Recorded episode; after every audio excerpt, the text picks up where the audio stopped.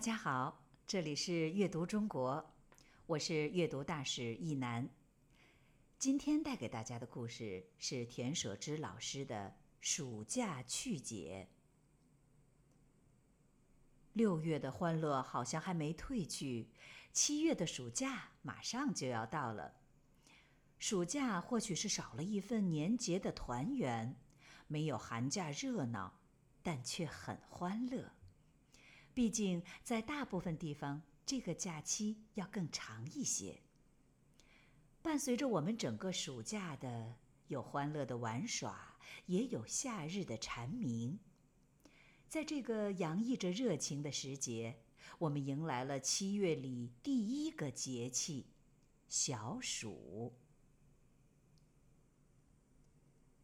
夏天到了，我们也就开始期盼暑假。期盼着各种游戏，各种欢乐。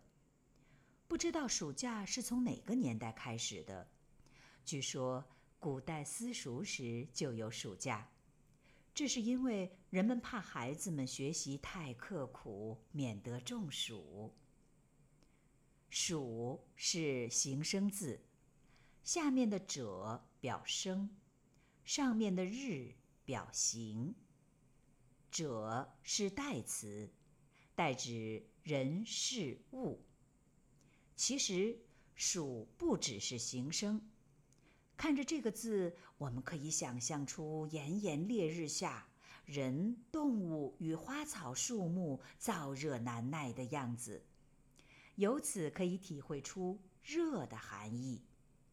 所以《说文解字》中对它的注释是热。既然有大小之分，意思也就很明显了。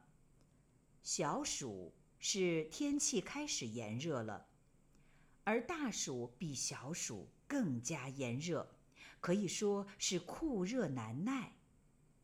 不过小暑可并不比大暑凉快多少，否则人们怎么会说小暑大暑上蒸下煮呢？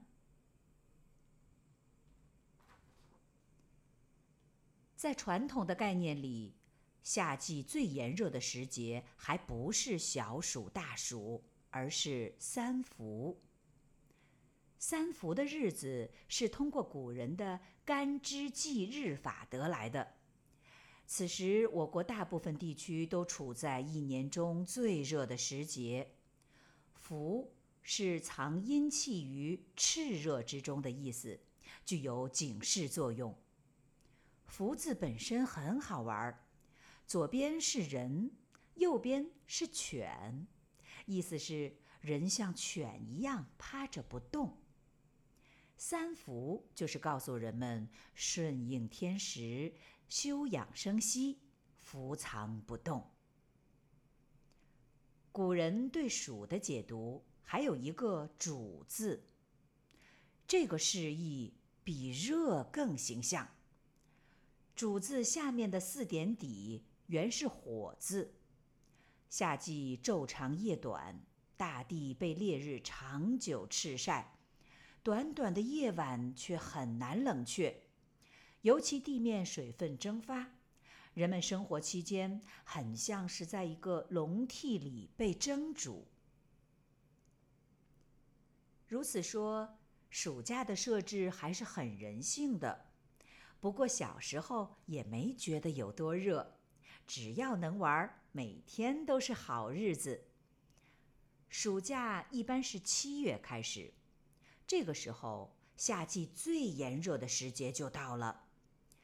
晚清时期，袁世凯组织制定的《山东大学堂章程》中就规定，小暑节放学，给暑假。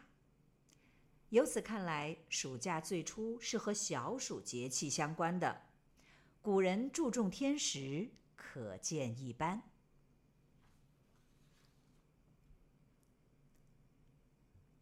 在古代，伏天跟其他节令一样，民间传承着很多食俗，比如头伏饺子、二伏面、三伏烙饼、摊鸡蛋。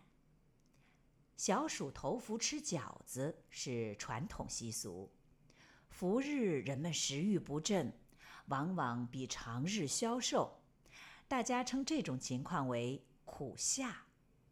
而饺子在传统习俗里正是开胃解馋的食物。古人很简单，也很智慧。他们在天地自然繁复的变化中寻找出规律，提醒人们在不同的时节做适宜的事，吃适宜的食物。这是一种思维模式，也是一种博大的情怀。在快乐的暑假里，我们不妨试着了解一下传统文化，体悟一下老祖宗的思维与情怀。或许我们会接通远古的智慧，会循着这样一条脉络找寻到自己的根。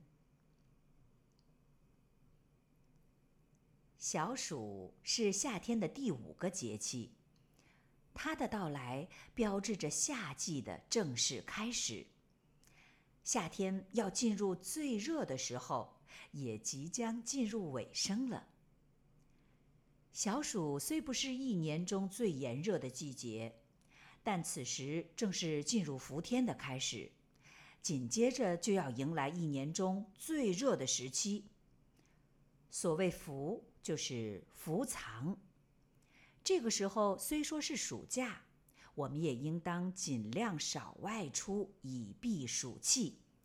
而要度过伏天，除了注意避暑，还有个好办法。就是吃清凉消暑的食品，喝点消暑汤，吃点清凉水果，不妨就这样愉快的度过小暑吧。上面的故事来自《宝葫芦月刊》，作者田舍之是装了一肚子墨水的幽默老师，最喜欢给孩子们讲解有趣的汉字故事。让我们在舍之学堂里快乐学习吧。